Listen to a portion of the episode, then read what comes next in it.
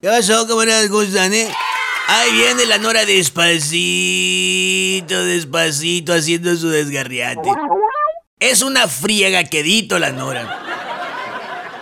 Qué loco, ¿no? Le dijeron a la gente, oigan, no hagan compras de pánico y hagan caso a las indicaciones de las autoridades. Y al modo, al parecer lo que entendimos fue, hagan compras de pánico, es indicación de las autoridades. Pero en favor de la gente, lo tengo que decir, las largas filas afuera de las purificadoras de agua confirman la poca confianza que le tienen al servicio de la Japama. Si en condiciones meteorológicas normales no hay agua o presión suficiente durante el día, ahora imagínense tras un chubasco. Y que hay que decirlo también, ya quisiera Japama tener una fila así de larga para pagar el recibo de la luz como las filas que tenían ayer las purificadoras para comprar agua. Ah, pero la cosa no para ahí. ¿Qué me dicen de la fue?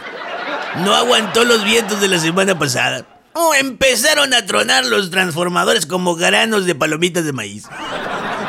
Se fue la luz y tomó horas para que la restablecieran en algunos puntos.